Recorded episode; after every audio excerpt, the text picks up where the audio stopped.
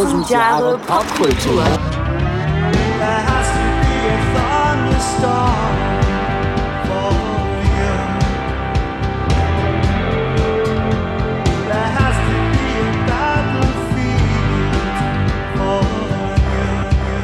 Herzlich willkommen zu Tausend Jahre Kultur. mit der Episode 50. Nature's Revenge. Mutter Natur hat die Schnauze gestrichen, Gestrichen. voll. Aber gestrichen. sowas von. Wir haben zum ersten auf, Teil, euer, auf euer Zimmer geht ihr jetzt. ihr habt im ersten Teil ja schon mitgekriegt, die Mutter Natur ist Ja. immer noch am Angry, Schäumen. Ja, mhm. Immer noch am Schäumen. Und ich bin gespannt, was du, Natascha, jetzt hier als Auftakt Ja. raushaust. äh, nichts Geringeres als die totale Zerstörung. Natürlich. Ja. Davon bin ich ausgegangen. Ja. In welcher Form denn diesmal? In Form erstmal eines Films. Ja. Ich habe einen Film mitgebracht aus dem Jahre 2013, Oh. also auch noch einigermaßen aktuell, Ja. wenn man das jetzt so sagen kann. Zehn Jahre jetzt, ne? Ja. Genau. Mit dem Titel This is the End. Oh, geil. Den habe ich, glaube ich, sogar gesehen. Das freut mich. Ja. Dann bin ich mal gespannt, wie du den so wahrgenommen Ja. hast. Dann weißt du auch, dass das Ganze als Apocalyptic Stoner Black Comedy Ja, genau. äh, Irgendwie so ein. Schwachsinn, genau. Genau. Ja. Und Regie, Drehbuch, Produktion, alles von Seth Rogen und Evan Ja, Goldberg genau. gemacht. Genau. Basiert auf dem Kurzfilm Jay and Seth vs. The Apocalypse Mhm. von 2007, ebenfalls von Rogen und Goldberg. Ja. Und wir haben hier ein Who is Who der Comedy-Szene, der US-Comedy-Szene von vor zehn Jahren, Ja. muss man sagen. Ja. Also Seth Rogen, Jay Baruchel, James Franco ist jetzt vielleicht nicht so der Co- Comedy-Spezialist, Aber aber, er halt auch. so ein Typ, ne? Äh, Jonah Hill, Craig Robinson, Michael Sarah und äh, Emma Watson spielt auch noch mit, in Ja, einer äh, Cameo-Rolle, muss man sagen. Ja. Und einige andere. Und allesamt spielen sich selbst. Ja, Das ist eigentlich der Clou an das dieser ist ganzen äh, Geschichte. auch ziemlich gut, ja. Genau. Und ähm, der Hintergrund dazu ist der, dass Rogan und Goldberg gesagt haben, wir wollten schon immer einen Film drehen, in dem Leute sich selbst spielen Mhm. und in dem etwas Außergewöhnliches passiert. Und genau das haben sie umgesetzt. Haben sie gemacht. Denn äh, alle spielen eine fiktionalisierte Version ihrer eigenen Person, Mhm. ne? also eine überdrehte Version in gewisser Weise auch. Ja, also wir haben Jay Baruchel, der kommt nach Los Angeles, um seinen Freund, den Schauspieler Seth Rogen, zu besuchen. Und ähm, Jay hat sich so ein bisschen von der Filmszene dort entfernt, das ist ihm alles ein bisschen zu fakey und so. Ähm, während sich ähm, Seth eigentlich ganz gut eingewöhnt hat und der genießt das dort auch mit seinen Comedy-Kumpels und so. Und äh, obwohl Jay nicht so richtig Lust hat, überredet ihn Seth dann auf eine Party mitzukommen. Und die Party ist im Haus von James Franco. James Franco ist gerade erst eingezogen, ist halt so ein richtig geiles Ding irgendwie so, ne? So richtig massiv auch, Ja, ne? Äh, aus, weiß ich nicht, Granit wahrscheinlich oder so gebaut. Ich weiß, Granit hart? Wahrscheinlich. Schon ne? sehr, ja, ich genau. glaube. kann, man, kann man schon einen mit Ja. erschlagen. Genau, nicht, nicht, nicht aus äh, Waschbeton, äh, Nee. nein. Genau. Ytong. Ja, genau. Ähm, und alle finden das Haus super toll. Party ist am Gang, als die beiden ankommen. Sogar Rihanna ist auf der Party. Jo. Und die Stimmung ist einfach gut. So. Siedepunkt, ja. Ja. Aber Jay fühlt sich irgendwie nicht so richtig wohl. Alle sind ihm irgendwie ein bisschen zu cool, zu, ja, vielleicht auch aufgesetzt zu Hollywood irgendwie. Ne? Und eigentlich hätte er am liebsten einen Abend mit ähm, Seth einfach nur verbracht, mit seinem alten Kumpel Seth.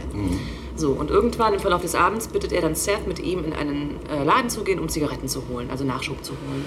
Und während die beiden im Laden sind, taucht aus dem Nichts heraus, aus dem Himmel, tauchen so blaue Lichtstrahlen auf, die die Menschen in den Himmel saugen. Ist ja auch mehrfach kopiert worden in anderen Filmen. Ist das so? Später dann oder was? Hm, Ich weiß gar nicht, ob in einem sogar vorher. Ich glaube sogar, dass die das kopiert haben. Das würde ich jetzt auch eher vermuten. Ja. Ähm, denn der Film, das muss man sagen, ist schon sehr. Ähm, es ist halt eine Comedy letztlich in gewisser Weise auch. Ne? auch sehr witzig. und alles ist ein bisschen übertrieben Ja. und so. Und so eben auch diese Szene und ein Chaos bricht aus auf den Straßen. Die beiden fliehen dann zurück zu James Francos Haus, wo niemand was mitbekommen hat. Also sie kommen zurück auf die Party und bitte tanzen noch, konsumieren Drogen bis zum geht nicht mehr und so. Naja, aber auch das endet, denn plötzlich wackelt die Erde und ein Erdbeben äh, findet statt. Alle, raufen, alle laufen raus, alle raufen laus. lauf. Und die Erde beginnt sich zu öffnen, so ein Spalt, die Gäste fallen in diesen Krater. Äh, selbst Rihanna überlebt den Scheiß nicht. Irgendwie fällt, fällt da rein und so, ja, genau. Also totales Chaos und ganz, ganz schlimm einfach. Ne? Und naja, die meisten überleben das Ganze eben nicht. Und die, diejenigen, die überleben, die Gäste, das sind eben Seth Rogen, Jay Baruchel, James Franco, Jonah Hill, Craig Robinson, laufen zurück in James Francos Haus. Und vom Haus aus sehen sie, wie LA brennt. Also Feuerentfernung.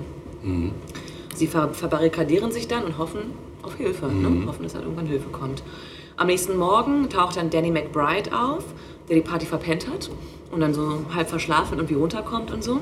Äh, der ähm, verhält sich aber gar nicht so, wie man sich in so einer Situation zu verhalten hat, nämlich ähm, rationensparend beispielsweise. Ne? Er vergeudet die Wasservorräte.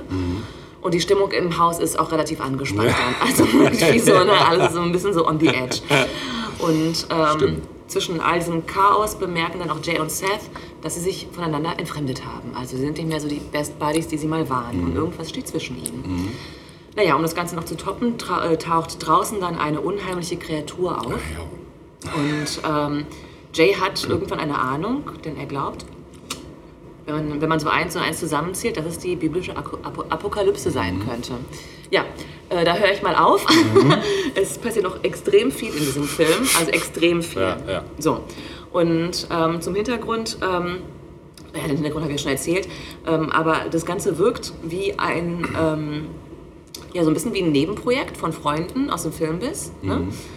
ähm, den, den 2010ern irgendwie angesagt waren. So, so das Gefühl hatte ich so ein bisschen. Ja. Ich fand, ähm, dass die Spezialeffekte zum einen extrem gut waren, Ja, sehr. teilweise aber auch echt schlecht. Ja, manchmal mit Absicht, glaube ich. Genau, das glaube ich ja. nämlich auch. Also, dass manche Sachen auch absichtlich Mhm. einfach schlecht waren, aber grundsätzlich wirklich gut. Und ähm, es ist natürlich total überdreht, wenn man sich vorstellt, dass da einfach Comedien am Werk sind, Komiker, ne? Und dann auch noch das Thema biblische Apokalypse gewählt wird, kann man sich denken, dass das Ganze echt over the top ist. Artet aus, ja. Ich hatte ein, ein bisschen ein Problem mit dem Humor teilweise. Also ich Ja. fand, dass er einerseits gut war, also Ja. richtig lustig. Und dann gab es aber auch echt, ja, was ich so als vulgären Penela-Humor bezeichnen würde. Ähm, vielleicht muss man selbst einen Schwanz haben, um Schwanzjokes irgendwie witzig zu finden. Ich weiß es nicht. Also, insofern mal- mal einen muss raus. man, äh, kann man sich dann angucken. Wir verlinken dann okay. die entsprechenden Szenen. Also da muss man manchmal schon schlucken, man denkt, okay, okay. So, da denkt man, dass, dass man irgendwie als Frau auf so einer Männertoilette gelandet ist. Ja, so. Gibst du, oder? Ja, also, definitiv. Ja, also Absolut. da, da muss man ein bisschen einen harten Magen Ja. Mhm. haben, um das verdauen zu können. Ähm, aber wenn man äh, darüber hinwegsehen kann, ist es ein wirklich gelungenes Ding, finde ich. ja. Also es hat echt Spaß gemacht, sich das Ja. anzugucken, ja. fand ich. Das ist super witzig. Aber ja. es ging nicht nur mir mit diesem teilweise etwas grenzwertigen Humor, sondern auch einmal Watson. Ah, ja. Denn ähm, die hat an einem Punkt das Set verlassen. Ich erzähle dir gleich mal auf, wann die das Set verlassen hat, Ja. weil wir wollen die nicht, nicht so wegnehmen, weil es ihr irgendwann zu hart und zu vulgär wurde. Ah, hat sie krass. das, das Set verlassen, die Arme. Auf wessen äh, Kappe das wohl ging mit dem ganzen Penishumor. Auf wessen? Auf wessen Kappe das wohl ging, würde mich mal interessieren. Es wird ja irgendein Comedian da federführend gewesen sein, was die Ich könnte mir Jokes vorstellen, dass das alle lustig fanden. an- Ja, vielleicht. Ja. ich glaube schon. Ich glaube schon. ähm, der Guardian, also das Ganze hat gemischte Kritiken erfahren, wobei es ein voller Publikumserfolg gewesen ist. Ne? Mhm. Ja, Aber die, Kriti die Kritiker waren eher gemischter Meinung. Mhm. Ähm, äh, ein ähm, Rezensent im Guardian hat äh, das Ganze als Vanity-Projekt beschrieben, also ein Eitelkeitsprojekt von Mhm. neuen Hollywood-Jungs. Ähm, pf, weiß ich nicht. Ich finde, man kann auch mal Spaß haben mit einem Film. Also Ja. ich äh, nehme denen das jetzt nicht übel, dass Nö. sie da einen Film über sich selbst und miteinander Voll. gedreht haben. Kann man ruhig mal machen. Finde ich nämlich auch, Mhm. ja. Ähm, ja, jedenfalls fand ich das nochmal ganz äh, lustig ähm, in Bezug auf die Frage, was eigentlich passiert, wenn die Natur zurückschlägt. Mhm. Also es gibt ja verschiedene Arten, wie die Natur zurückschlagen kann. Das ist eine, eine Form, also eine mögliche Apokalypse. Ja. Ähm, ja, der Film hat insgesamt bei einem Budget von ca. 32 Millionen Dollar insgesamt 126 Millionen Dollar eingespielt, Mhm. also ein voller Erfolg. Ja. Und ich fand auch den Soundtrack ziemlich gut, muss ich sagen. Ja, das also stimmt. der war richtig gut gewählt. ja. Und deswegen, ich hatte zuerst überlegt, okay, nehme ich This is the End von The, The Doors, wäre sich natürlich angeboten. Ja, definitiv. Aber noch besser bot sich was aus dem Soundtrack selbst an, nämlich von Cypress Hill aus dem Jahre 93, When the Shit Goes Down. Ja, geil. Das trifft es, glaube ich, auch ganz ja, gut, oder? auf jeden Fall. Sehr geil. Dann hören wir das jetzt.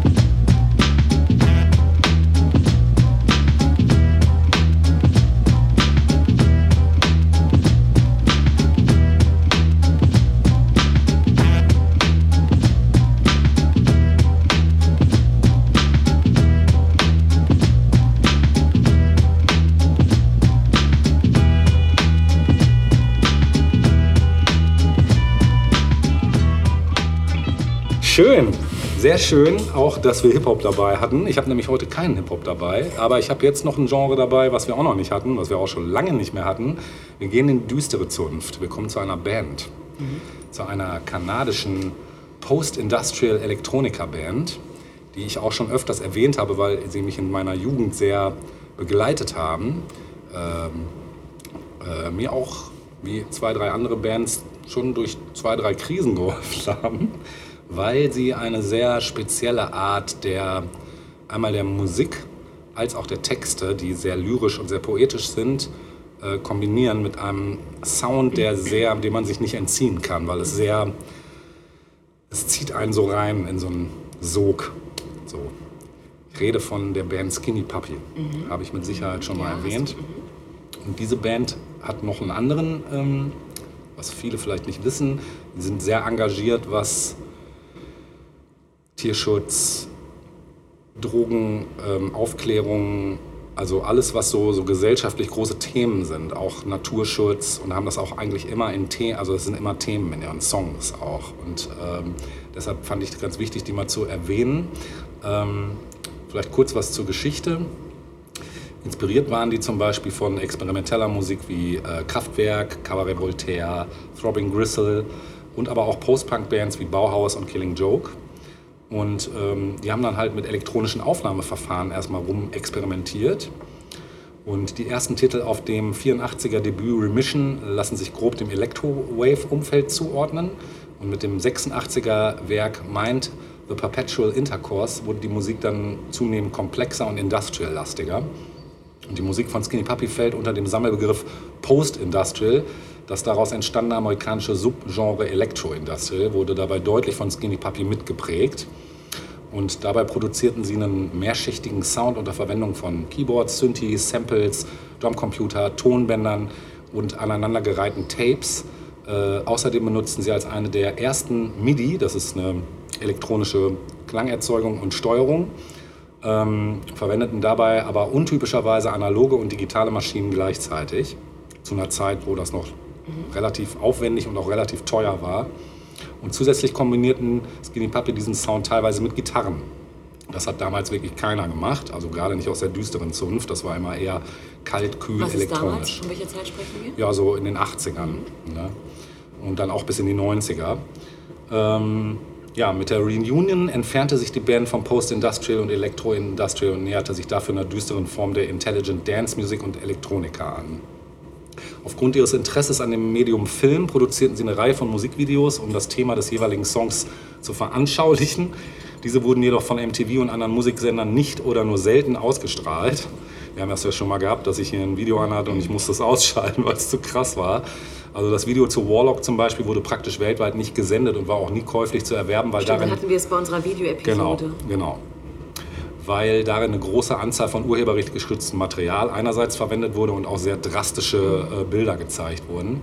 Konzerte sind legendär, vor allen Dingen wegen der, wegen der bizarren und auch blutrünstigen Performancekunst, äh, mit der sie die Besucher herausfordern wollen. Und Skinny Puppy wurde und wird mit einigen tanzbaren Songs auch in Clubs gespielt, erreichte aber nie das kommerzielle Radio.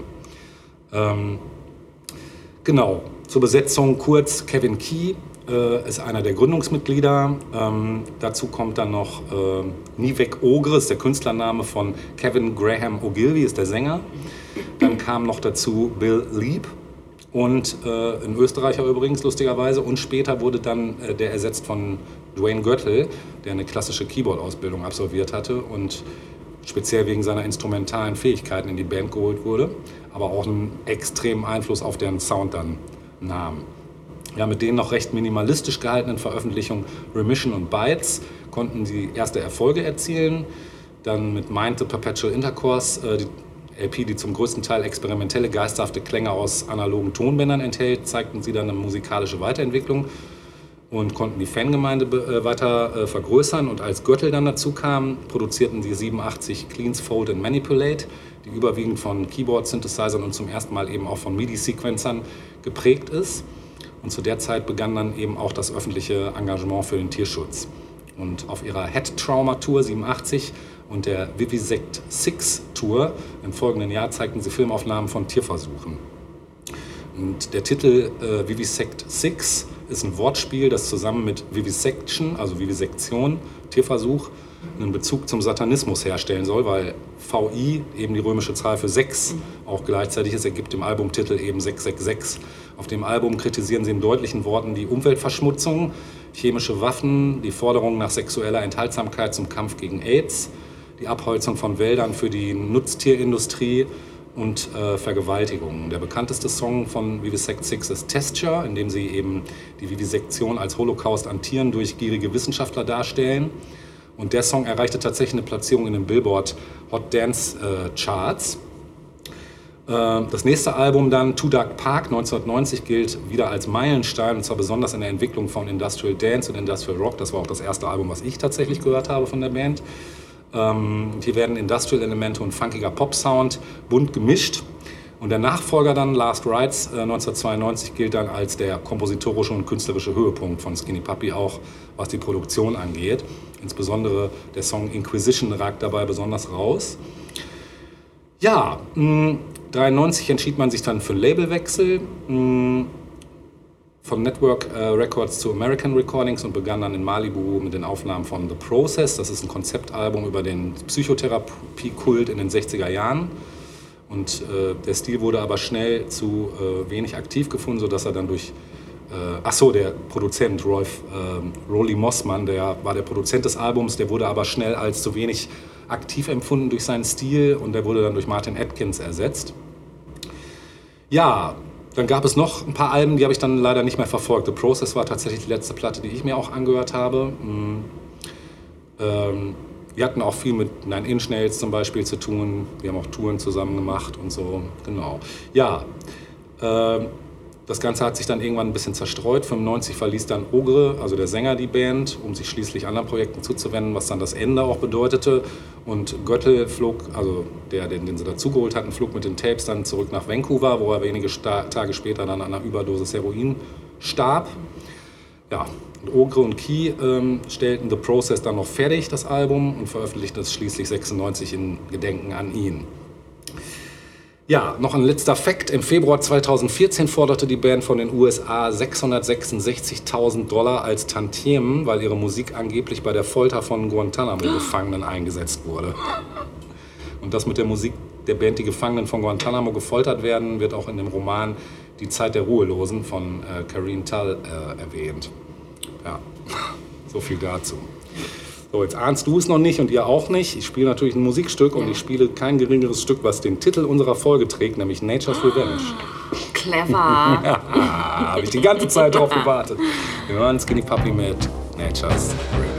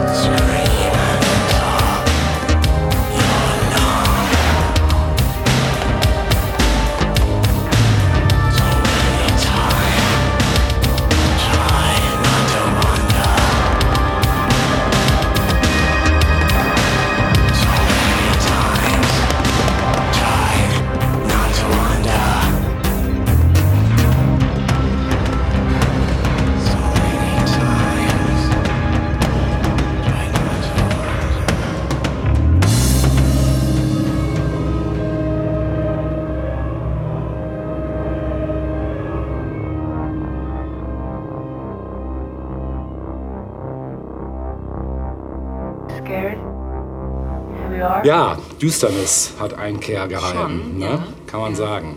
Ich finde, die Musik von Skinny Puppy lässt sich am ehesten beschreiben wie ein Gemälde von Hieronymus Bosch Mhm, oder Salvador ja. Dali. Mhm. So Ja. Mhm. irgendwie so surreal, detailreich und gleichzeitig irgendwie zieht es einen in, wie so rein irgendwie. Unheimlich. Unheimlich auch. Ja, es bleibt unheimlich. Gut. Es geht ja immer noch darum, wie die Natur äh, Rache nimmt. Ja. Ne? Und ähm, es gibt. Mh, Wir kommen im Grunde genommen jetzt zu einem äh, Reisetipp. Oh ja. Hatten wir, glaube ich, auch noch Ja, nicht unbedingt. Äh, ne? Zum, nach Tschernobyl. oder? Dahin nicht, dahin nicht, dahin nicht. Aber du sagst es schon richtig, es gibt Städte, die man mit Zerstörung verbindet. Mhm. Ne? Also darunter fällt eben Tschernobyl oder auch Hiroshima, Hiroshima, zum Beispiel. ja. Mhm. Ne? Genau. Und eine dieser Städte, eine dieser Städte, Ja. sagt man so, ne? ja. ist Pompeji. Ach ja. Denn auch die wurde durch eine Naturgewalt Ja. zerstört. Und was, wir noch nicht hatten heute. Nämlich ein Vulkan. Richtig. Genau. Wobei zerstört nicht so ganz das richtige Wort Nee. ist, denn Begraben. begraben, genau. Und dann wiederentdeckt. Ne? Freigeschaufelt. Bitte was? Freigeschaufelt. Richtig. Genau, die Geschichte von Pompeji ist mehrfach in Film und TV erzählt worden. Ich Mhm. erinnere mich, dass ich eine der frühen Verfilmungen auch gesehen habe, die letzten Tage von Pompeji. Hab ich ne, da nicht gesehen. Mhm. Ja, genau. Es gibt einige Filme, die diesen Titel tragen. Ja, tatsächlich. Mhm. Und ich habe eine dieser Verfilmungen gesehen, auch als Kind, und fand das unglaublich faszinierend, Mhm. natürlich. Ne? Und ähm, ja, das Interessante ist, dass dieser Untergang fast 2000 Jahre her ist. 2000 Jahre. Motherfuck. Ja. Und das ist ja noch nicht mal der Beginn unserer, Nee. unserer Vorfahren. Nicht, nee. Genau, 2000 Jahre ist ja eigentlich nur ein Pups. Ja. Im Ganzen gesehen, genau. Aber immer noch fasziniert diese Geschichte. Mhm. Ne? Ähm, blicken wir doch mal zurück. Und zwar zurück, zurück, zurück ins antike Rom, nämlich. Ähm, Caligula. als Pompeji eine wohlhabende Stadt am Mittelmeer in der Nähe von Neapel war. Und damals lebten dort 15.000 Menschen. Das war eine geschäftige Stadt mit ähm, einem Hafen für Handel aus verschiedensten Ländern. Es wurde Wein und Getreide angebaut. Es gab Theater, Bäder, eine Basilika, ein Forum als zentraler Platz für die ähm, Menschen dort, eine Sportanlage, ein Schwimmbad, also wirklich wie Bielefeld es, gab wohl, es gab viele wohlhabende Bürger, aber die meisten wohnten schon eher in beengten Verhältnissen. Das war einfach so die Zeit. Ne? Und naja, dann gab es ja noch etwas, nämlich einen Vulkan mit Namen Verdammt, Vesuv. ja. Ganz in der Nähe, nämlich nur heute neun, noch. Nämlich neun, genau, nämlich neun Kilometer entfernt. So. Und ähm, naja, äh, offiziell gilt der 24. August 79 nach Christi als Tag des Ausbruchs. Durch Funde von konservierten Lebensmitteln, die eher im Herbst geerntet wurden, geht man aber heute davon aus, dass es wohl ein paar Wochen später äh, stattgefunden Ah. hat. Also so ganz verbirgt ist das eben nicht mehr. Naja. Es gab einen Vorläufer für das Desaster, denn schon seit Anfang August bebte die Erde in der Stadt fast täglich. Also es gab immer wieder Erdbeben, immer wieder leichte Beben. Damals wusste man nicht so richtig, was damit anzufangen. Nein, überhaupt nicht. Die Leute wussten nicht, dass sie sich quasi auf einem Vulkan befinden, mehr oder weniger. Äh, die Häuser bekamen Risse. Ja. Aber so richtig, naja, man, man hat es halt mit diesem Erdbeben, mit diesem Beben in Verbindung gebracht. Ne? Ähm, ein Vulkan genau bedeutete, das, das, hatte, das wusste halt niemand. Niemand hat das jemals gesehen oder erlebt oder irgendwas in der Art. Ne? Und ähm, auch dem Berg, ne, das Ganze wirkt ja wie ein Berg, wenn man da ist, dann ist das sichtbar. Der Vesuv ist sichtbar. Ne? Aber das ist halt, sieht halt aus wie ein, ein Berg, ein hübscher Berg. ja. Ja. Und auch dem war natürlich nichts anzusehen. Nee. Ähm, Im Vesuv aber, Da kochte es, da kochte es.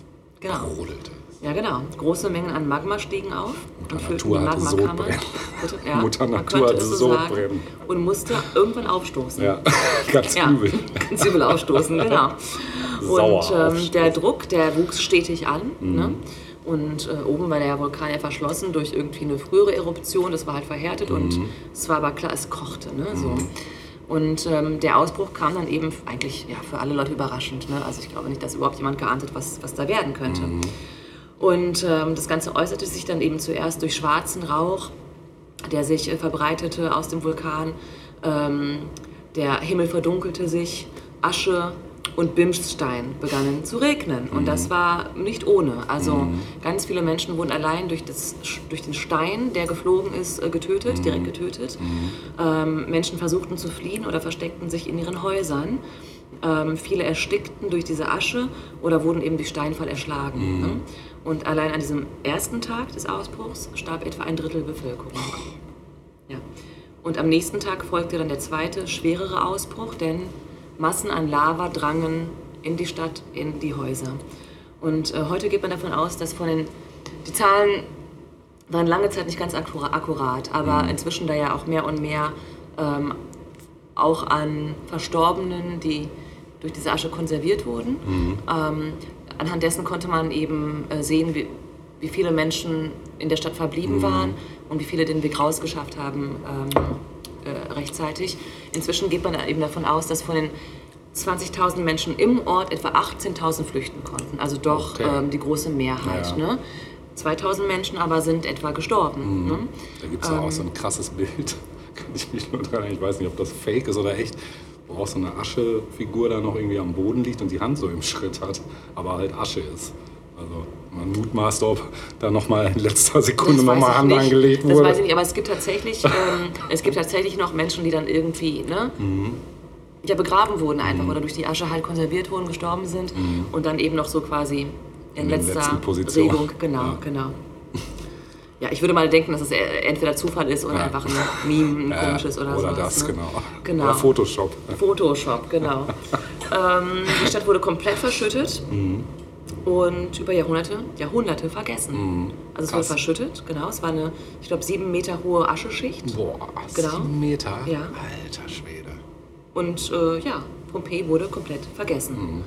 Auch die Nachbarstadt äh, Herculaneum wurde ebenfalls vom Lava erfasst. Ähm, da gibt es aber heute kaum noch was, was übrig geblieben ist, soweit ich weiß. Ähm, was aber lange Zeit niemand ahnte, ist, dass eben durch diese dicke, meterhohe Ascheschicht die Stadt im Prinzip konserviert wurde. Ja. Ne? Und erst 15, 1594 äh, entdeckten Kanalarbeiter zufällig alte unterirdische Gänge, ähm, wobei sie aber nicht wussten, dass es sich dabei um eine alte Stadt handelt. Krass. Das ist richtig Ja, krass, stell ne? das mal vor, ey. Und haben das dann auch wieder irgendwie vergessen, ja? Dann vergingen wieder 200 Jahre. 200 Jahre, überleg mal, 200 ja, Jahre. Mehr als zwei Menschenleben. Absolut. Äh, 200 Jahre später, 1748, gab es dann erste archäologische Grabungen. Aber auch die waren nicht sehr mh, mh, vorsichtig. Ne? Also ähm, es gab, äh, es war vor allem völlig unsystematisch, wie da vorgegangen wurde. Und es gab vor allem auch viele Plünderungen und auch Zerstörungen, weil die Leute einfach nicht, hatten, die hatten einfach nicht das Händchen dafür, die haben nicht, nicht geschnallt, wie wertvoll das letztlich ist. So, ne? Und beziehungsweise, ja doch, das Wertvoll haben sich ger- gerissen und vertickt oder so. Ne? Genau. Äh, erst ab 1860 ähm, gab es systematische Ausgrabungen Pompejis, die bis heute, bis heute andauern. Also man ist immer noch nicht Ah, fertig. krass. Ja. Ähm, das heißt, man, man denkt etwa, dass ein Viertel der Ruinen noch immer nicht ausgegraben sind. Boah. Äh, das ist auch eben schwer, weil eben diese Ascheschicht so dick ist. Ne? Äh, außerdem ist es kostenintensiv Mhm. Ja, und natürlich ist das et- etwas, das, das am ehesten leidet, wenn eine Stadt kein Geld hat oder ein Land oder so. Ne?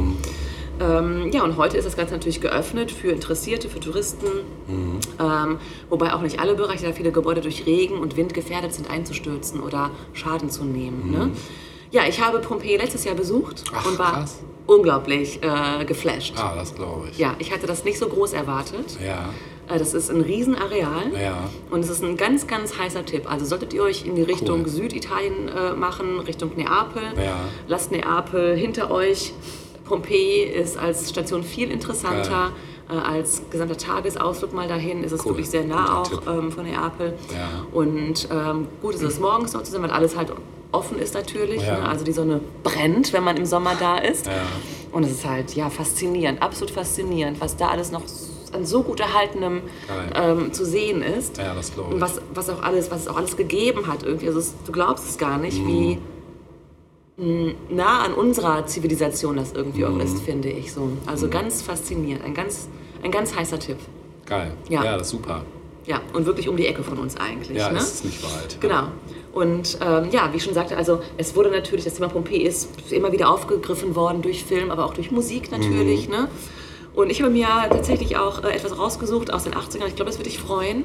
Äh, die Band hatten wir hier, glaube ich, noch nicht, nämlich Susie and the Banshees. Oh, geil. Ja. Geil. Und die haben einen Song extra zu über Pompeji geschrieben Ah. und eingesungen, nämlich Cities in Dust. Ja, das ist ein Mega-Song. Mega-Song.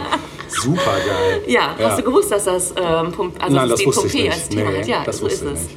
Cool. Ja. Ja, geiler Da Song. freuen wir uns jetzt drauf, Da ne? freuen wir uns drauf. Genau. Ab, ab nach Pompeji. Ja. jetzt.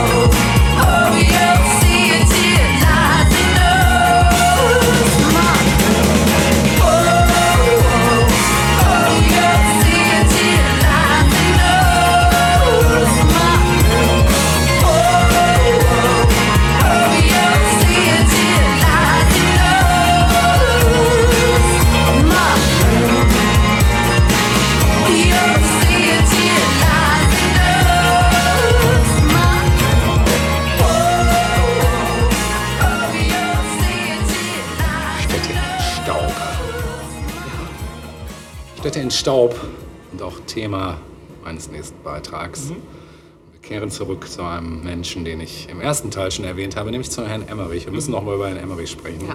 Und zu seinem wohl bekanntes, ja, nee, be- bekanntes ist es nicht, aber auf jeden Fall eins seiner Meilensteine, nämlich The Day After Tomorrow. Ja, Katastrophenfilm, Ja. par excellence. Wenn es einen Katastrophenfilm gibt, dann wohl den Absolut. der die Gefahren und Folgen der globalen Erwärmung zum Thema hat. Und ist eine Produktion von 20th Century Fox von 2004 und die Weltpremiere fand am 21. Mai desselben Jahres in Berlin, in Anwesenheit des Regisseurs statt. Ja, im deutschen Fernsehen wurde der Film erstmals am 11. 11. März 2007 bei RTL gezeigt. Ja, worum geht's? Ähm, der US-amerikanische Paläoklimatologe Jack Hall kommt bei einer Antarktis-Expedition mit seinem Kollegen Frank und Jason fast ums Leben, als sich eine riesige Eisscholle vom Larsen B-Schelfeis löst. Nach der Rückkehr präsentiert er seine Forschungsergebnisse auf der Klimakonferenz in Neu-Delhi, aber der US-Vizepräsident Raymond Becker ignoriert seine eindringlichen Warnungen von einem dramatischen Klimawandel. Ja, der schottische Forscher Terry Rapson glaubt ihm hingegen, dass der Golfstrom wegen der schmelzenden Polkappen drastisch aussüßen könnte, was eine neue Eiszeit zur Folge hätte. Und ein neues Modell, das die beiden Wissenschaftler gemeinsam mit der NASA-Meteorologin Janet Tokeda äh, erstellen, prognostiziert die Katastrophe schon für einen Zeitpunkt, der nur noch wenige Wochen entfernt ist. Mehrere Bojen melden rasant sinkende Temperaturen vor der amerikanischen Küste und innerhalb kürzester Zeit treffen immer mehr meteorologische Katastrophenmeldungen aus aller Welt ein. Neu-Delhi versinkt im Schnee, Tokio erleidet heftige Hagelschauer und Los Angeles wird von gewaltigen Tornados zerstört. Satellitenbilder zeigen drei Superstürme in Form von Hurricanes mit enormen Ausmaßen über Nordamerika, Nordeuropa und Russland, in deren Augen, in deren Augen also der jeweiligen Hurricanes, blitzschnell dreistellige Minustemperaturen entstehen. Jacks Sohn Sam gerät in New York City, wo er sich wegen einer Wissensolympiade gemeinsam mit seiner Freundin Laura und seinem Mitschüler Brian aufhält, in akute Lebensgefahr, als eine riesige Flutwelle in die Stadt einbricht. Auch unver unvergessene Szenen. Gemeinsam mit ihrem neuen Bekannten JD und vielen anderen Einwohnern retten sie sich in die New York Public Library, wo sie zunehmend vom Schnee eingeschlossen werden. Mittlerweile hat der Sturm dann auch die britischen Inseln erreicht. Bei einem Telefonat informiert Rapson Jack über die Ereignisse und rät ihm, eine Evakuierung zu veranlassen. Er verabschiedet sich in dem Wissen, dass es für ihn selbst keine Hoffnung mehr gibt. Als Jack dann endlich die Aufmerksamkeit des US-Präsidenten gewinnt, sieht er für die Menschen in den nördlichen Bundesstaaten bereits keine Hoffnung mehr. Die Einwohner aus dem südlichen Teil werden nach Mexiko evakuiert. Auch eine lustig, mal Szene, andersrum, genau. ne? Ja. Genau. Mexiko will sie eigentlich nicht reinlassen, Genau, aber genau. Ja, der Präsident selbst überlebt die Flucht nicht. Jack beschließt, sich mit seiner Polarausrüstung auf den Weg nach New York zu machen, um seinen Sohn zu retten. Seine beiden Kollegen Frank und Jason begleiten ihn. Die letzten Kilometer müssen sie mit Schneeschuhen zurücklegen. Dabei verliert Frank sein Leben, als er durch ein Glasdach bricht. Soweit erstmal zum Plot. Ja, die deutsche Film- und Medienbewertung FBW in äh, Wiesbaden verlieh dem Film das Prädikat besonders wertvoll. Äh, jetzt noch ein bisschen Trivia. Der, Film, der im Film von Kenneth Welch dargestellte Vizepräsident ähnelt Dick Cheney sehr, der zur Zeit der Produktion Vizepräsident der Vereinigten Staaten war, wie Roger Ebert in seiner Filmrezension feststellte. In einer Szene, in der Sam Hall an einem öffentlichen Telefon mit seinem Vater spricht, steht neben ihm kaum sichtbar Kirsten Dunst. Ach. Die komme ich später auch nochmal zurück, die Jake Gyllenhaal an diesem Tag am Filmset besuchte und Ach, spontan, zusammen? Ja, und spontan bei der Szene mitspielte. Als Vorlage für das Drehbuch diente unter anderem der Roman Becoming Global Superstorm von Art Bell und Whitley Strieber. Das Motiv einer Eiszeit, die durch die Umlenkung des Golfstroms aus, ausgelöst wird, findet sich etwa auch in dem Zukunftsroman von Hans Dominik Atlantis aus den Jahren 1924. heißt ja wirklich Atlantis mit Nachnamen. Nee, nee, Atlantis heißt der, äh, der Roman. Ach so, okay, der Hans-Dominik Atlantis. Das ist ja Das geil. wäre immer geil. Geiler Künstlername. so wie bereits in dem 1913 erschienenen Roman Der Golfstrom von Hans Ludwig Rosejager. Ähm, The Day After Tomorrow zählte weltweit zu den kommerziell erfolgreichsten Filmes, Filmen des Jahres 2004. Mit mehr als 544 Millionen US-Dollar spielte der Film ein Vielfaches seiner Produktionskosten von ungefähr 125 Millionen US-Dollar wieder ein. Auch in Deutschland und Österreich wurde der Film mit mehr als 4 Millionen bzw. mehr als 444.000 Besuchern zu einem der größten Kassenschlager des Jahres. Ähm, ja, die Filmemacher erwähnten mehrfach, dass der Film als Weckruf gegen globale Erwärmung gedacht war. So meinte Produzent Mark Gordon, das Publikum für Klimawandel zu sensibilisieren und zu motivieren, sich stärker für den Planeten zu engagieren. Dabei wurden die Produktionsbedingungen als klimaneutral bezeichnet, weil die durch die Produktion verursachten CO2-Emissionen mit der finanziellen Unterstützung von Umweltorganisationen und Aufforstungsprojekten kompensiert wurden. Al Gore zum Beispiel unterstützte diese Position, da der Film die öffentliche Debatte zum Klimawandel belebe. Flugszenen über im Studio nachgebautes antarktisches Eis aus The Day After Tomorrow verwendete Davis Guggenheim in dem 2006 erschienenen Dokumentarfilm Eine unbequeme Wahrheit über Al Gores Engagement gegen den Klimawandel. Andere kritisierten die ja, vermeintlichen umweltpolitischen Absichten der Produzenten von The Day After Tomorrow als Marketingstrategie. Anders als im Film dargestellt, wird die Wahrscheinlichkeit auf eine vom Klimawandel ausgelöste abrupte Veränderung des Nordatlantikstroms und den daraus äh, resultierenden Konsequenzen als sehr gering eingestuft. Stattdessen wird von einem langsamen Wandel der atlantischen Umweltzirkulation ausgegangen. Ähm, ja, dann wurde noch bei einer Befragung im äh, Vereinigten Königreich hera- herausgefunden, dass der Film Zuschauer zumindest kurzfristig tatsächlich für Klimawandel sensibilisiere. Auch wenn viele zu, äh, Zusehern unklar blieb, welche Katastrophenaspekte des Films tatsächlich wissenschaftlich mit dem Klimawandel in Verbindung gebracht werden können und welche fiktional waren und daher eben die Glaubwürdigkeit von Katastrophenszenarien angesichts des Klimawandels generell in Frage stellten, zeigten sich viele aus dem Publikum motiviert, nach dem Film gegen Klimawandel einzutreten. Gleichzeitig hatten die Zuschauer aber nicht genügend Informationen, was sie dann in dem Zusammenhang halt hätten machen können. Ne? Was fandst du besonders äh, an dem Film? Ja, der war Mammut. ja, das ging halt relativ schnell ins Eingemachte einfach. Ne? Also es war schon so, pff, einfach, man wurde einfach erschlagen von dem, was da passierte. Ne?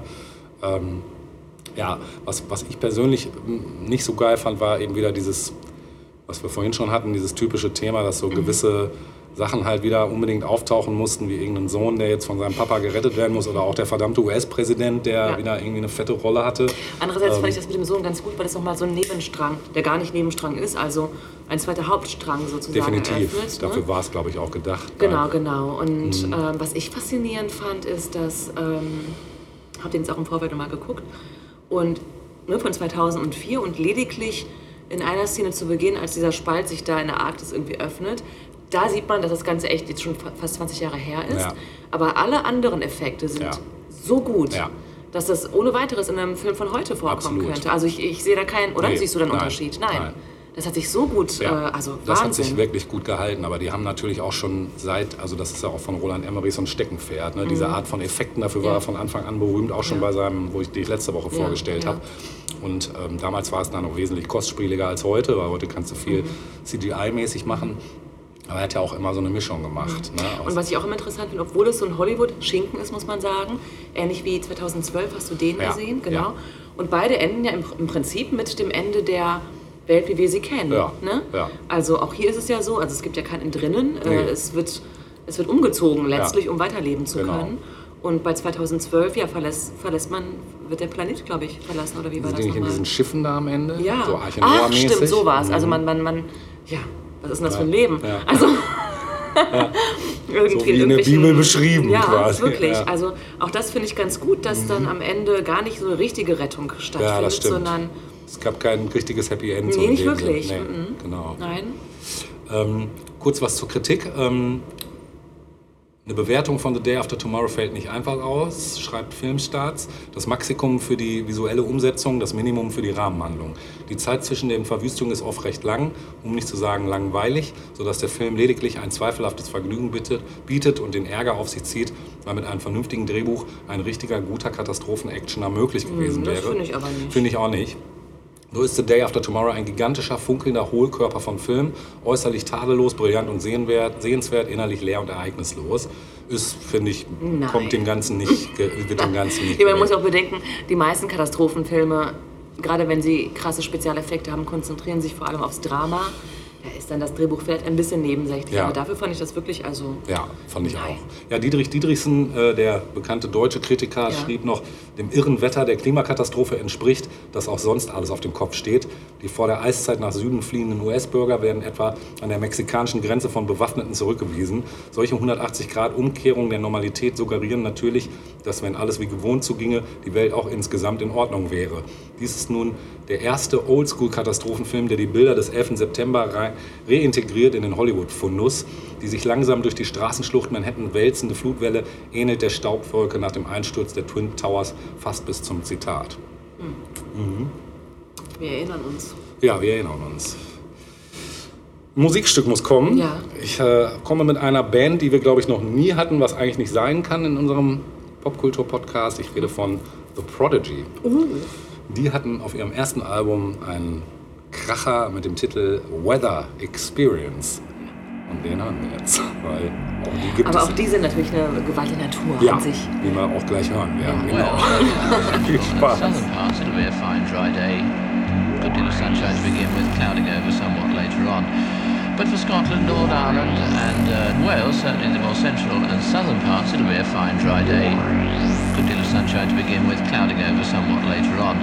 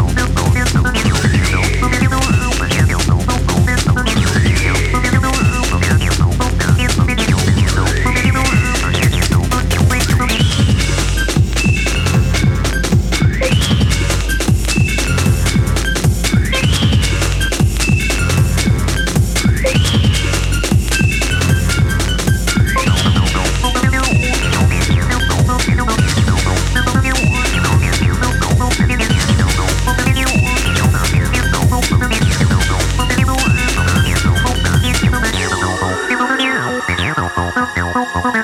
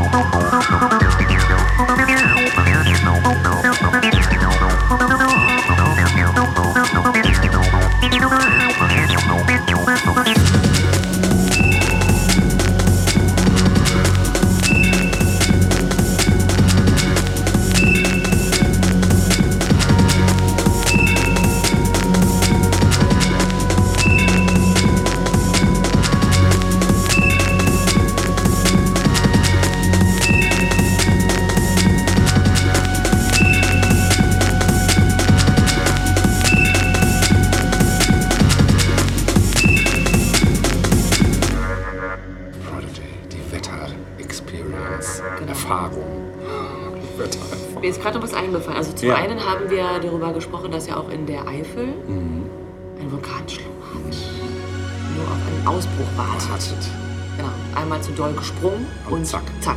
Weg ist die Eifel. Ja, und dann fiel mir gerade noch ein, dass es nämlich ähm, das berüchtigte Jahr ohne Sommer mal gegeben hat. Sagt dir das was? Ja, wann Ja. war das? Das war 1816. Ja. Dort gab es nämlich einen Vulkanausbruch. Ähm, irgendwo weit, weit entfernt. Ja. In einem Land weit, unserer weit. Zeit, genau. Ja. Wirklich weit entfernt. Ich glaube, so irgendwie Indonesien oder sowas, die Ecke, glaube ich, ich will nichts Falsches sagen. Ja. Ähm, jedenfalls zog dann dieser ganze Staub um die Erde und führte dazu, dass wir anderes Wetter hatten Ach, plötzlich krass. als unsere Vorfahren. Ja. Ne? Und es gab im Prinzip ja 1816 gab es einen unglaublich harten Winter Ja. und keinen wirklichen Sommer, weil das Wetter beeinflusst wurde. Ja. Und wie kam ich darauf? Weil nämlich, das checke ich jetzt nochmal schnell, ich weiß das alles gar nicht mehr so genau, genau, ähm, das auch Auswirkungen auf die Kunst hatte. Ja. Und zwar, Momentchen, Momentchen. genau, William Turner mag dem einen oder anderen was von euch sagen, britischer Ja. Künstler. Ja. Ne? Aber auch Caspar David Friedrich Ja. malten nämlich plötzlich ähm, Himmel in ganz besonderen Farben, in roten Farben und so weiter. Stimmt. Das war keine Illusion, das war Fakt. Ach, krass. Weil das eben in diesem Jahr des ähm, Jahres ohne äh, Sommer Abgefahren. stattfand. Ja, Okay, krass, das wusste ich auch so viel dazu. Ja. heavy. Heavy shit. Kann man sich mal für Wer wird Millionär merken, oder? okay, ich glaube, du bist noch mal dran. Ja, ähm, ein kurzes Thema, noch ein Film. Und zwar ein weiterer Film, der meine Kindheit zerstört hat. Natürlich ein Katastrophenfilm. Wir hatten ein Thema heute noch nicht als Katastrophen. Lass mich raten. Warte, warte. Das Meer? Nein, das Nein. Meer wäre tatsächlich noch Thema gewesen in einem Buch, aber das lasse ich weg. Ja. Das würde die Zeit sprengen. Ja, warte, lass mich raten. Hatten wir? wir hatten schon Asteroiden, Ja, Loch und Löcher. ja. Vulkan war Ja. schon dabei. Wir hatten äh, Feuer. Feuer. Wir hatten alle Jahreszeiten an einem Tag. Ja. Was gibt's denn noch? Wir hatten noch nicht das Erdbeben. Oh. Und so heißt der Film auch, Earthquake. Katastrophenfilm aus dem Jahre 74. Unter der Regie von Mark Robson spielten unter anderem Charlton Heston, Ava Gardner, George Kennedy, Lorne Green, Genevieve Boyot und Richard Roundtree die Hauptrollen. Und das Drehbuch schrieb Mario Puzo. Der Film war der erste überhaupt, der im sogenannten Sense Surround Tonsystem in die Kinos kam. Das sagt mir gar nichts. Nee, das war noch vor Dolby Surround. Lorne Green, Bonanza, ne? Ja. Und durch den Einsatz mehrerer Verstärker und zehn speziell angepasster Subwoofer wurde ein Schalldruck erzeugt, der die Sitze und Wände im Kinosaal zum Vibrieren Ach brachte. krass, das muss ein Erlebnis gewesen Das war sein. auf jeden Fall, komme Ja. ich gleich noch zu. Und so entstand der Eindruck eines echten Erdbebens. Das ging so weit, dass manche Kinobesucher fluchtartig den Saal verließen. Ja, kurz zum Plot. Die Mi- Millionenmetropole Los Angeles wird von mehreren kleinen Erdstößen erschüttert. Niemand ahnt jedoch, dass diese lediglich die Vorboten für eine Katastrophe verheerenden Ausmaßes sein sollen, die binnen 24 Stunden über die Stadt hereinbricht. An der Hollywood-Talsperre Malholland-Damm ist ein Mitarbeiter bei einem Kontrollgang ertrunken. Der Vorfall wird untersucht, aber es gibt zunächst keine Erklärung.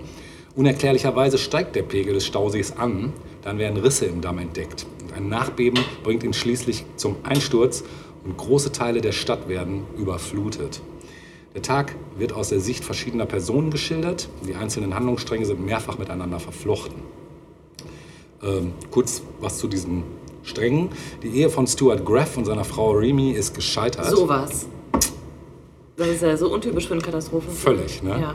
Remy ist dem Alkohol verfallen, während Stuart sein Glück in einer Romanze mit der jungen Schauspielerin Denise sucht. Remy versucht dies zu unterbinden, indem sie ihren Vater Sam Royce, Stuarts Boss, bittet, Stuart zu befördern, wenn er im Gegenzug dafür die Beziehung zu Denise beendet. Auch eine tolle, tolle Idee bestimmt. Schließlich spitzt sich die Situation zu, als bei einer Rettungsaktion in einem überfluteten Kanalschacht Stuart sich entscheiden muss, ob er versuchen soll, Remy zu retten oder ob er sich in Sicherheit bringt und ein neues Leben mit Denise beginnt. Stuart entscheidet sich für Ersteres. Und sowohl er als auch Remy ertrinken. Oh krass. So viel zum Karma. Polizist Lev wird vom Dienst suspendiert, weil er bei einem Einsatz durch seine Hitzköpfigkeit und seinen ausgeprägten Gerechtigkeitssinn mal wieder die Beherrschung verloren hat. Und im Angesicht der Katastrophe wächst er jedoch über sich hinaus und kann so die junge Rosa vor einer Vergewaltigung retten. Der verwüsteten Stadt trifft er auf Stuart und hilft ihm bei der Rettung von mehreren in einer Tiefgarage verschütteten Menschen, unter denen sich auch Remy und Denise befinden. Miles und Sal haben ihren großen Tag. Sie wollen einen Künstleragenten aus Las Vegas ihre Motorrad-Stuntshow vorführen und hoffen auf einen Vertrag. Weil sie etwas knapp bei Kasse sind, leihen sie Geld bei Lev, den sie mit Sals Schwester Rosa bezirzen. Gerade als sie mit der Vorführung beginnen wollen, bricht das Beben über die Stadt herein und zerstört den Parcours. Der schüchterne, feminine Jody ist leitender Angestellter eines Supermarkts, in dem auch Rosa regelmäßig einkauft. Er ist sehr angetan von ihr, traut sich jedoch nicht, sich ihr zu offenbaren.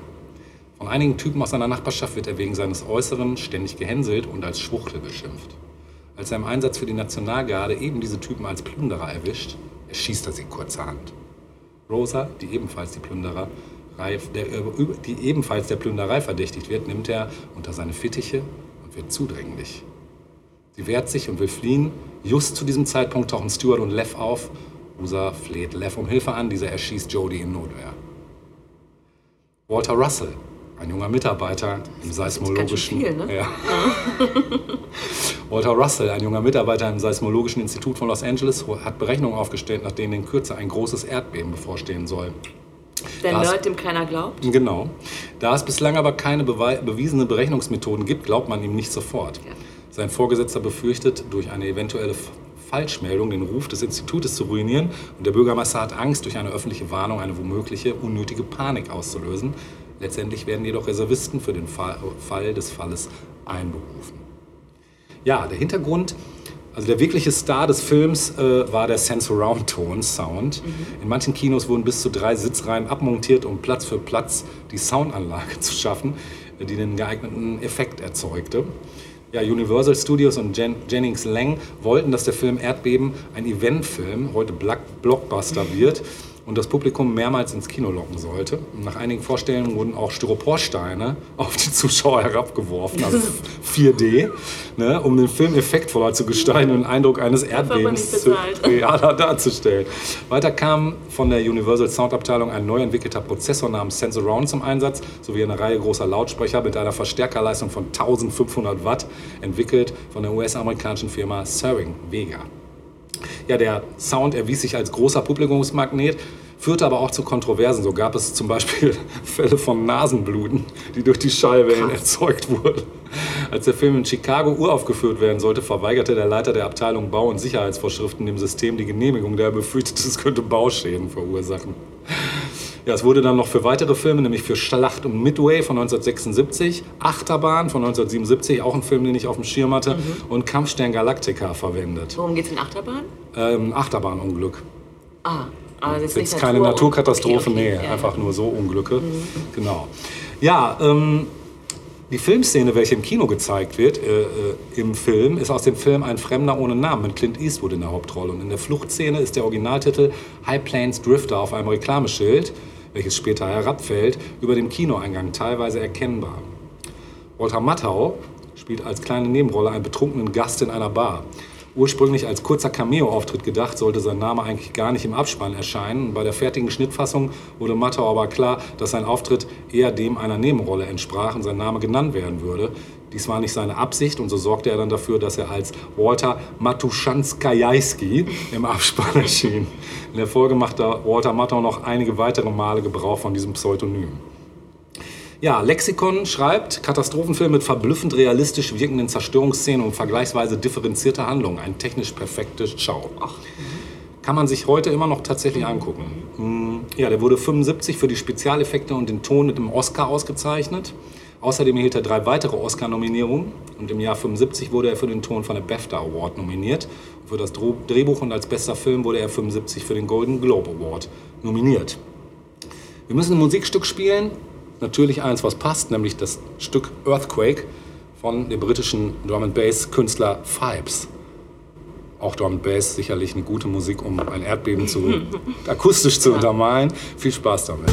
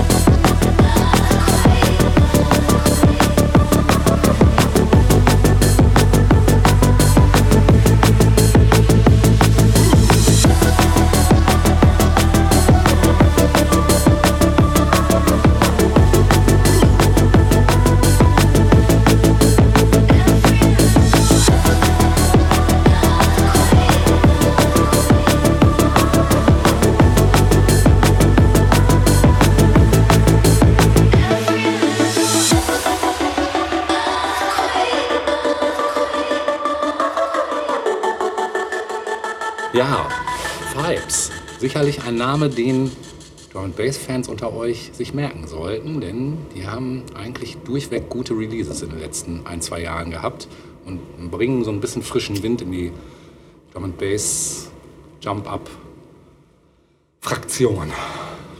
Das nur noch am Rande. Sehr gut. Mhm. Ja. Ich habe noch ein Thema. Und zwar ist es eine Dokumentation, ein Dokufilm, ein Dokumentarfilm, ein Ja. Doku. Also Do Count Doku. Count-Doku. Ja. Und zwar ähm, ganz aktuell, weil es die uns liebgewonnene unsere Pandemie betrifft. Ah, Ähm, das Ding heißt The Year Earth Changed. ja, das habe ich schon gehört. Ja, auf Deutsch das Jahr, das unsere Erde verändert. Ja. Das Jahr, welches ist gemeint? 2020 natürlich. Und ich finde, man könnte ganz gut als Untertitel wählen, des einen Freud ist des anderen Leid. Warum? Das sehen wir gleich. Ähm, das Ganze ist aus dem Jahre 2021, aus dem April 21, produziert von der BBC, ausgestrahlt von Apple TV. When your normal lifestyle is suddenly called quarantine. Bitte was? When your normal lifestyle Ja. is suddenly called Ach so, ist, quarantine. ja. ja. So ähnlich, genau. Ja, da, ja. Im Grunde genommen geht es um die Auswirkungen der Lockdowns Ja, auf die ja. Natur. Das ist eigentlich das Thema. Ja. Und ähm, Regie führte Tom Beard und als Sprecher konnten sie David Attenborough oder Sir David Oh. Attenborough gewinnen, der ähm, ne, der Ja. Sprecher für Naturdokus generell ist Ja. eigentlich. Mm, Das Ganze hat eine Länge von 48 Minuten, also relativ Oh, ja, überschaubar. das ist überschaubar. genau. Das Ist aber auch in? Ordnung. Bitte was? Wer hat das produziert? Äh? BBC. Ah, BBC, cool. Die gute alte Ja, Mutti, immer wieder, BBC. immer wieder gut. Absolut, genau. Und ähm, ja, genau, es schildert eben das erste Pandemiejahr. Und es beginnt mit Kameras, die verlassene Großstädte zeigen, im Grunde genommen. Also überhaupt das vorweg, die Kameraaufnahmen sind fantastisch. Fantastisch. Ja. Also alles, was gezeigt wird, ist so toll dargestellt. Absolut toll. Geil. Und ähm, genau, das Ganze beginnt eben mit ähm, Großstädten, mit leeren Straßen, die sonst eben voller Menschen wären. Also Times Square oder was nicht alles, ne? So, keine Autos, keine Menschen, alle sind zu Hause im Lockdown. Und ähm, das Ganze ähm, wird verfolgt über die verschiedensten Gegenden der Welt. Ähm, und es wird gezeigt, wie sich das Tierleben und die Natur innerhalb dieses einen ersten äh, Ja, Pandemiejahres ja zum Besseren ver verändert hat. Ne? Das haben wir auch alle mitbekommen. Ja, ja. Genau. Venedig fällt mir da ein. bitte was? Venedig, wo man plötzlich wieder den offenen Meeresboden Unter anderem. Venedig. Venedig wird tatsächlich nicht erwähnt, aber klar, das wurde, haben wir natürlich mitbekommen. Ja. Ne? Ja. Und David Attenborough erzählt im Prinzip mit der ja, typischen für ihn neugierigen, faszinierenden Stimme. Ne? Ähm, und vor allem nennt er Zahlen. Ja? Also zum Beispiel, wenn es um Los Angeles geht, Los Angeles verzeichnet im ersten Pandemiejahr seine niedrigste Luftverschmutzung innerhalb von 40 Jahren. Krass. In Indien, im Ort Jalandhar, ist das Himalaya-Gebirge zum ersten Mal seit 30 Jahren wieder zu sehen. Krass. Sonst wird das Ganze verdeckt durch dichten Smog. Ja. Und das ist eine der krassesten Szenen überhaupt in dieser Doku, wo du plötzlich siehst, wow, was denen alles entgeht. Heftig. Was uns allen entgeht Ja, im Grunde ja. genommen. Ne? Und auch in der Tierwelt zeigt sich das Fehlen des Menschen sehr deutlich. Mhm. Ähm, Stichwort Kreuzfahrt und äh, Venedig, was du gerade erwähnt Mhm. hast. Äh, das Ganze konnte man auch in Alaska beobachten, und zwar anhand von Buckelwalen. Ah. Also dadurch, dass in Alaska plötzlich die Kreuzfahrtschiffe fehlten, Mhm. kommunizierten Buckelwale plötzlich mehr und auf eine andere Weise, die bisher Wissenschaftlern unbekannt Ach, äh, war. Unter anderem ließen sie auch ihre Jungen alleine, teilweise jedenfalls, Krass. weil sie nun hören konnten, auch auf größere Distanzen hinweg. Das war vorher jetzt wahrscheinlich wieder nicht möglich, Mhm. weil einfach Motorengeräusche und das Aufwühlen des Ozeangrundes ne, das Ganze halt verhindert. Eigentlich ja? wäre so eine Zwangsquarantäne zwischendurch Darauf, darauf kommen wir dann zum Schluss nochmal, Mhm. was das Ganze dann überhaupt irgendwie bewirken könnte, vielleicht diese Erkenntnis. Ne? Das habe ich auch schon damals gesagt. Ey, eigentlich wäre sowas. Ja, wenn dann nur nicht das Geld. Ja, das da ist ja das größte Problem der Menschheit nach wie Richtig. vor. Immer. Genau. Ja. Ähm, ähnlich, äh, konnte man, ähnliches konnte man in Kenia beobachten, und zwar in Masai Mara. Mhm. Das ist so ein Gebiet, wo Leute halt hinfahren. Jährlich gibt es da, jährlich gibt's da 300.000 Besucher, Ja. die unter anderem Geparden beobachten. Und ähm, sonst ist es so, dass ähm, Geparden als schnellste Lebewesen, glaube ich, ähm, des Planeten Ja. Dass die halt beobachtet werden, ähm, wie sie halt ihre Beute äh, fassen und so weiter. Und ähm, dann ist es üblicherweise so, dass Geparden dann Kontakt zu ihren Jungen aufnehmen, wenn die Beute erledigt war sozusagen, um dann eben zu essen, zu fressen gemeinsam. Und, Messer und Gabel. und äh, Servietten. Ja. Ist ja auch lustig, das Ganze So so. Tafel. Ja, genau. ähm, Fondue und so, ja. Raclette. Ähm, naja, jedenfalls ähm, ist das unter normalen Umständen, mit normal meine ich eben, wenn Besucherströme dort sind, nicht wirklich möglich. Denn Geparden Mutti und Junge kommunizieren durch ja, so lauter, also sie, sie rufen einander. Und das ist halt, wenn da irgendwie Jeeps stehen, deren Motoren irgendwie laufen. Schwierig. Und schwierig. Oder irgendwelche Guides, die halt irgendwas rufen und Leute, die mit ihren Fotokameras klicken und so weiter. Das ist halt relativ laut. Und ähm, ja, das hat sich massiv geändert 2020. Also plötzlich hörten sie einander wieder. Und ähm, vor Covid war es so, dass nur eins von drei Jungen überlebt hat. Bei Geparden Würfen, sagt man da, Ja. glaube ich. Ne? Und 2020 ähm, wurden mehr Junge gezählt, die älter als drei Monate alt sind. Was natürlich, was die Population, die Grundpopulation von Geparden, die vom man muss sagen, vom Aussterben bedroht sind, weil es nur noch 7000 erwachsene Geparden in Afrika gibt, natürlich unglaublich, Unglaubliches bewirkt hat letztlich. Ne? Also die Voll. Chance, dass mehr Junge überleben, dadurch, dass Besucher wegbleiben, ist Schon krass. ist schon krass. Ja. Ne? Ja. Ähnliches konnte beobachtet werden mit Berggorillas äh, in Uganda. Mhm. Also eine ähnliche Geschichte. Dann hat man sich Cape Town angeguckt in dieser Doku in Südafrika. Und dort insbesondere Brillenpinguine. Die guckt man sich ja ohnehin ganz gerne mal an, so Pinguine. Ne? Und ähm, bei denen ist es so, dass sie ihre Nahrung unter Wasser jagen. Äh, und vor allem Fische und Krustentiere. Und ähm, ganz besonders wichtig ist, dass Junge ähm, täglich 15 Prozent ihres eigenen Körpergewichtes essen müssen täglich, um zu wachsen. Ja?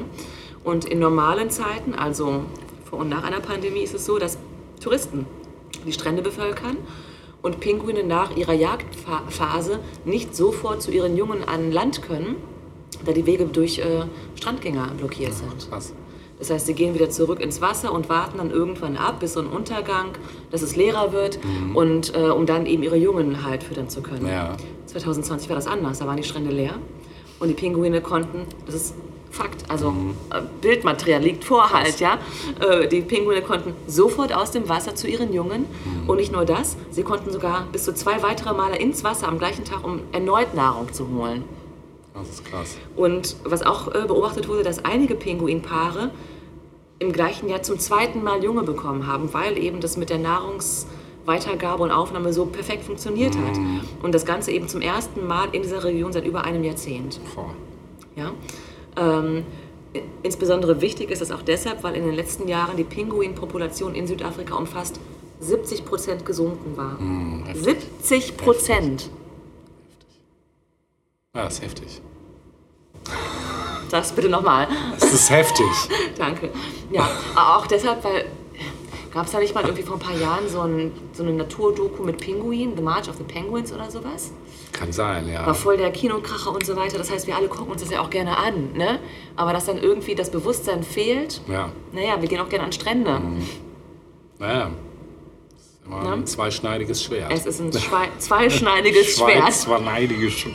Ein schweinsschneidiges Schwert, ja, genau.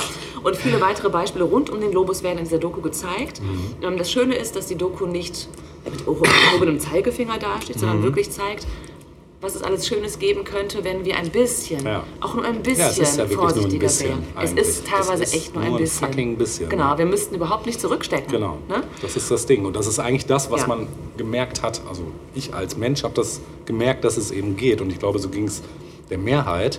Aber das, wie du schon sagst, ist immer dann an der scheiß fucking Kohle Genau. wieder scheitert, weil irgendwer nicht genug Profit macht in Genau. der Zeit. Und das zeigt eben diese Doku auch, dass nur mit kleinen Veränderungen schon eine Menge bewirkt werden kann. Ne? genau. Also, was du vorhin gesagt hast mit Venedig oder Dubrovnik kennen wir es ja genauso, ne? dass ja auch krass bevölkert wird von, von, von äh, ähm, Kreuzfahrtschiffen, die dann Ja. irgendwie. Und das Ganze wühlt eben das Wasser auf. Ne? Also Genau. das macht ja was mit der Unterwasserwelt. Ja. Und das aber allein durch zeitliche Einschränkungen von Kreuzfahrtschiffen. Zeitliche Einschränkungen. Das heißt ja nicht, dass es sie gar nicht mehr gibt. Mhm. Nee, das eben. wird nicht passieren, leider einfach- nicht. Ne? nee. Aber zeitliche Einfach- genau. Einschränkungen. Oder dass Tourismusrouten an bestimmten Orten ein, einfach ein bisschen kontrolliert werden, eingeschränkt werden. Dass dadurch schon so viel So- gemacht ja, werden könnte. Absolut. Ja. ja. Aber Ja, ich weiß Ich meine, nicht. wir sind jetzt wieder an einem Punkt, wo viele sagen, die Pandemie ist vorbei. Ja. Ist sie irgendwie noch nicht so richtig, ne? Nee, ähm, aber das Verhalten hat sich ja, also es ist alles wieder wie vorher. Mhm. Wir reisen wieder, wir besuchen wieder schöne Strände und äh, Ja. Das führt wieder zu der Einsicht, dass der Mensch anscheinend nur durch Katastrophen und Schmerz lernt, anstatt durch Einsicht, Ja, Einsicht. Ja, Nachsicht, Vorsicht. Umsicht. Umsicht. Wie hieß nochmal das schöne Lied von, äh, von den beiden Brüdern? Der Käfer. Nachsicht. Ach so, ja. Stimmt, was war das denn Ich nochmal? glaube, einer der beiden ist inzwischen auch längst verstorben. Ja, kann sein, ja. War ein gutes Lied. Bergmann und Bergmann, Hoffmann und Hoffmann. Hoffmann und Hoffmann, genau, die waren es. Ja. Genau, die spielen wir jetzt nicht. Nein, so, es, schade. haben sich, es haben sich auch andere Künstler und Künstlerinnen Gedanken Mhm. ähm, gemacht zum Thema äh, Naturschutz. Natürlich, wir haben auch schon einiges gehört, letzte und diese Woche. Und ich habe mir ein Alltime-Favorite von R.E.M. ausgesucht, Oh. ihren Song Fall on Me, der nämlich das Thema saurer Regen behandelt. Ah, Bei R.E.M. weiß man es ja nie genau, weil man den Text meist nicht versteht. Ja. Entweder wird er gemurmelt oder man versteht einfach nicht, was Michael Stipe uns Ja, sagen was will. möchte Verdammte er? Was Scheiße, möchte so, ne? er? Was will der eigentlich? Was ja. möchte er? In diesem Fall weiß man es. Das Stück ist von 1986, Geil, aber immer noch irgendwie aktuell. dann hören wir das Fall jetzt. on Me.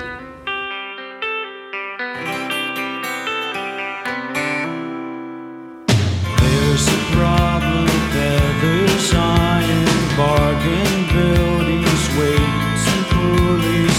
Feathers hit the ground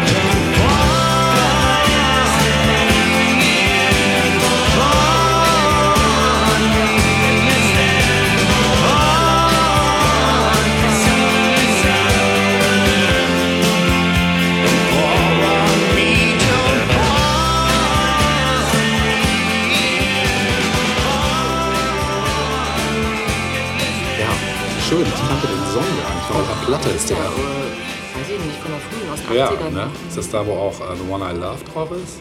Äh, könnte sogar Könnte gut sein, ne? sein. Ja. Ja, die Platte kenne ich nämlich nicht. Also ich habe das Album nicht. Ich kenne ein paar Songs davon, aber den kannte ich nicht. Typisch R.E.M., möchte man Ja, sagen. ne? genau. Kann man so sagen. Ja, wir müssen noch mal über Kirsten Dunst sprechen. Wobei das nur ein Fakt ist dessen, des Films, den ich jetzt erwähne. Diesen Film habe ich diverse Male schon angerissen und gesagt, dass ich den noch mal feature. Und jetzt ist die richtige Zeit dafür. Denn es ist ein Endzeitfilm. Und es ist ein Film von Lars von Trier. Er trägt den Titel Melancholia. Ja, der ist natürlich auch runtergekommen. Ja. Und es ist meiner Meinung nach der geilste Lars von Trier-Film. Auch mit Sicherheit der bedrückendste Lars von Trier-Film. Wo, wobei, ja, das kann man immer schlecht sagen. Es gibt bestimmt wahrscheinlich noch schlimmere. Ich habe ja auch nicht alle gesehen. aus dem Jahr 2011. In den Hauptrollen Kirsten Dunst, natürlich Charlotte Gainsbourg, mal wieder fantastisch, und Kiefer Sutherland. Ja, die Premiere fand im Mai 2011 in Cannes statt.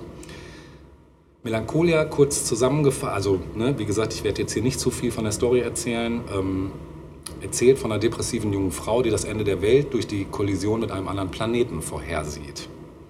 Die achtminütige Eingangssequenz des Films zeigt überwiegend Zeitlupenaufnahmen der Hauptfiguren, eines zusammenbrechenden Pferdes, fallender Vögel sowie Bilder der Erde und eines vagabundierenden Planeten. Die Sequenz kulminiert in einer Aufnahme, in der die Erde mit diesem kollidiert. Und diese Bilder entstammen einem Traum der Hauptfigur Justine, den sie später noch einmal in Worten wiedergibt. Nach dieser Ouvertüre setzt die in zwei Akte unterteilte Spielhandlung ein. Der erste mit Justine überschriebene Akt schildert die Hochzeit von Michael und Justine, die im Schloss ihres Schwagers John und ihrer Schwester Claire ausgerichtet wird. Das Brautpaar verspätet sich zu den Feierlichkeiten, will seine Stretch-Limo auf den engen Wegen nur lang, äh, weil die Stretch-Limo nur langsam vorankommt auf den engen Wegen. Ähm, und beim Eintreffen macht Claire Justine Vorwürfe wegen ihrer Verspätung. Justine aber erblickt am Himmel einen Stern, der besonders hell strahlt. Ihr sich für Astronomie begeisternder Schwager John erklärt ihr, dass es sich dabei um den Stern Antares handelt. Und die Festlichkeiten verlaufen wenig harmonisch. Die geschiedenen Brauteltern Gabi und Dexter beschimpfen sich öffentlich vor allen Gästen. Justine zieht sich zum Ärger von Claire und John immer wieder zurück und schläft zwischendurch. Ihr Arbeitgeber Jack, der Justines Beförderung zum Art Director verkündet, erwartet von ihr noch während der Feier einen Werbeslogan für eine neue Kampagne. Justine sieht sich äh, wieder mal in eine Rolle gedrängt, die andere für sie ausersehen haben und fällt in die Depression zurück, unter der sie schon längere Zeit leidet. Gegen Ende des Festes, das sich bis in die Morgenstunden hinzieht, kündigt sie im Streit ihren Arbeitsplatz und wird von ihrem Ehemann verlassen, den sie nächstens mit einem jungen Kollegen betrogen hat, der ihr den Slogan entlocken sollte.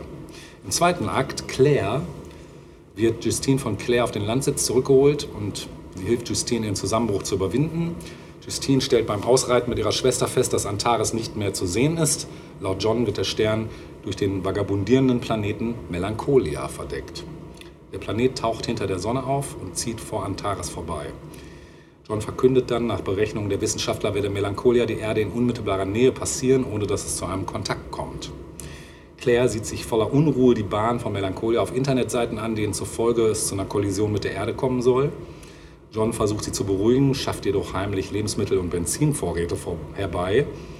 Ja, und angesichts des nahenden Planeten verliert Claire zunehmend die Fassung, während Justine das Ende der Welt herbeisehnt und sich nachts nackt im Schein des Planeten sonnt. So viel erstmal zur Handlung. Ja, Dreharbeiten fanden äh, 22. Juli bis 8. September 2010 in Schweden statt und die Innenaufnahmen entstanden in den Filmstudios von Trollhättan. Für die Außenaufnahmen wurde auf das Schloss Tiolöholm bei Kunsabakka zurückgegriffen. Die schwedischen Namen sind auch immer wieder geil. Ja, bei der Pressekonferenz zur Premiere während der Filmfestspiele von Cannes kam es zu einem Skandal, als Lars von Trier mit der Aussage provozierte, er könne sich in Adolf Hitler einfühlen und verstehe die innere Logik war von dessen Handeln. ja, ja. In der Folge wurde Lars von Trier von den Festspielen ausgeschlossen. Der Film blieb jedoch im Wettbewerb. Melancholia startete dann am 26. Mai 2011 in den dänischen und am 6. Ok- Oktober desselben Jahres in den deutschen Kinos. Ja, wie andere äh, Filme von Trier ähm, enthält auch Melancholia Verweise auf den von ihm bewunderten Regisseur Andrei Tarkovsky, darunter die Nutzung von Peter Bruegels Gemälde Die Jäger im Schnee, das kurz in Justines Traum zu sehen ist und in Tarkovskys Solaris eine zentrale Rolle spielt. Das ist auch ein Film. Ne? Äh, als musikalisches Leitmotiv dient der Tristan-Akkord bzw. das Vorspiel der Oper Tristan und Isolde von Richard Wagner. Und Wagners Musik begleitet fast 23 Prozent des gesamten Films. Und für den Film wurde das Vorspiel eigens aufgenommen und für den Film bearbeitet, indem etwa Takte herausgestrichen wurden oder eine Celloaufnahme über die Orchesteraufnahme gelegt wurde. Ja, auf den äh, Plattformen Rotten Tomatoes erhielt der Film einen Score von 79 Prozent und ein Rating von 7,1. Und der Filmkritiker Wolfgang M. Schmidt bezeichnete den Film als einen Geniestreich und lobte von Triers Interpretation von Tristan und Isolde. Geschauspielert werde auf höchstem Niveau, das ist auch tatsächlich so. Und der Film ließe uns die kranke Welt hinterfragen.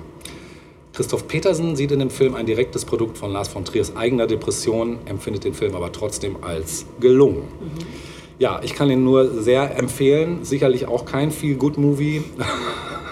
Aber es, ist, es sind so unfassbar geile Bilder. Es ist, also ich habe Kirsten Dunst noch nie so geil spielen sehen. Äh, gut, Charlotte Gainsbourg bin ich eh ein Fan von. Und äh, Sutherland natürlich auch mega. Also allein aus dem Grund lohnt es sich. Und diese, ich weiß nicht, man- also es ist halt ein Katastrophenfilm, der, also es gibt keinen Vergleich. So einen Katastrophenfilm habe ich noch nicht gesehen. Weil die eigentliche Katastrophe auch erst ganz zum Ende eigentlich zum Tragen kommt, aber es vorher eigentlich nur Katastrophen schon gibt. Also ne, diese depressive Frau, diese ganze Farce von Hochzeit, die, also das ist halt, und dann auch Charlotte Gainsbourg, die halt zunehmend komplett kollabiert, weil sie einfach nicht mehr klarkommt. Also es ist schon ein sehr, sehr, sehr, sehr geiler Film. Und ja, bin dann bei meiner Recherche noch, weil ich nach Musik gesucht hatte, ich wollte jetzt nichts von Wagner spielen, bin ich auf den französischen Musiker M83 äh, gestoßen, der ja, Shoegaze macht, aber mit Elektronik und den ich auch sehr, sehr geil finde, auch schon lange. Und es gibt tatsächlich ein Fanvideo, wo ähm, irgendwelche Leute Melancholia-Ausschnitte unter den Song von ihm, den wir jetzt hören, nämlich Outro. Und ich dachte mir, ein Outro passt gut ans Ende unserer, unserer Nature's Revenge-Episode. Ähm, ja, und den geben wir uns jetzt noch zum Abschluss. Gebt euch am besten auch das Fanvideo dazu. Dann habt ihr, ja gut, es, außer ihr wollt keine Spoiler, dann guckt es vielleicht nicht. Guckt euch nur, hört euch nur so den Song an. Ähm, wir verabschieden uns. Ja. Ne? Hoffen, dass uns die Natur noch nicht bis zum nächsten Monat einen Strich durch die Weggef- Rechnung macht, ja. weggefegt hat. Sonst melden wir uns irgendwie aus Mexiko Ja, oder auf irgendwo. Eischolle treibend Unter Wasser irgendwo. Unter Wasser. Einem fernen Jules, Planeten. Jules Verne irgendwo Ja. 20.000 Meilen Ja, unterm. Meer. Äh, ich wollte euch noch kurz einen Filmtipp mitgeben, der ist irgendwie völlig durch mein Raster gefallen. Ähm, nur ganz kurz Ja. den Namen genannt, Koyanis Katsi, sagt ihr das Nein, was? gar nicht, nein. Ist ein Film ohne Schauspieler, es, es geht, sind nur Bilder und Musik, es geht eigentlich um Zivilisation und Natur im Kontrast. Und das Ganze ist so eindringlich, dass äh, der Film, dem Film werden bewusstseinserweiternde ähm, Attribute zugesprochen. Das kann man so sagen. Ich finde, das ist ein Film, der ist eigentlich Pflichtprogramm, sollte an jeder Schule gezeigt werden. Geht ungefähr eine Dreiviertelstunde oder so und ist krass. ja, das wollte ich noch kurz sagen. Merken wir uns. Ja, hätte ich vielleicht auch besprechen können, ist jetzt zu spät. Nur noch als heißer Tipp. Koyanis Katzi, ich werde einen Link dazu packen. Genau. Ja, Dann dann bleibt uns nichts anderes als au revoir zu sagen. goodbye. Goodbye, Goodbye. auf Wiedersehen. Auf Wiedersehen. Servus, macht's gut. Ja, Bis zum nächsten Mal, wenn es wieder heißt. tausend Jahre. Kultur. Tschüss.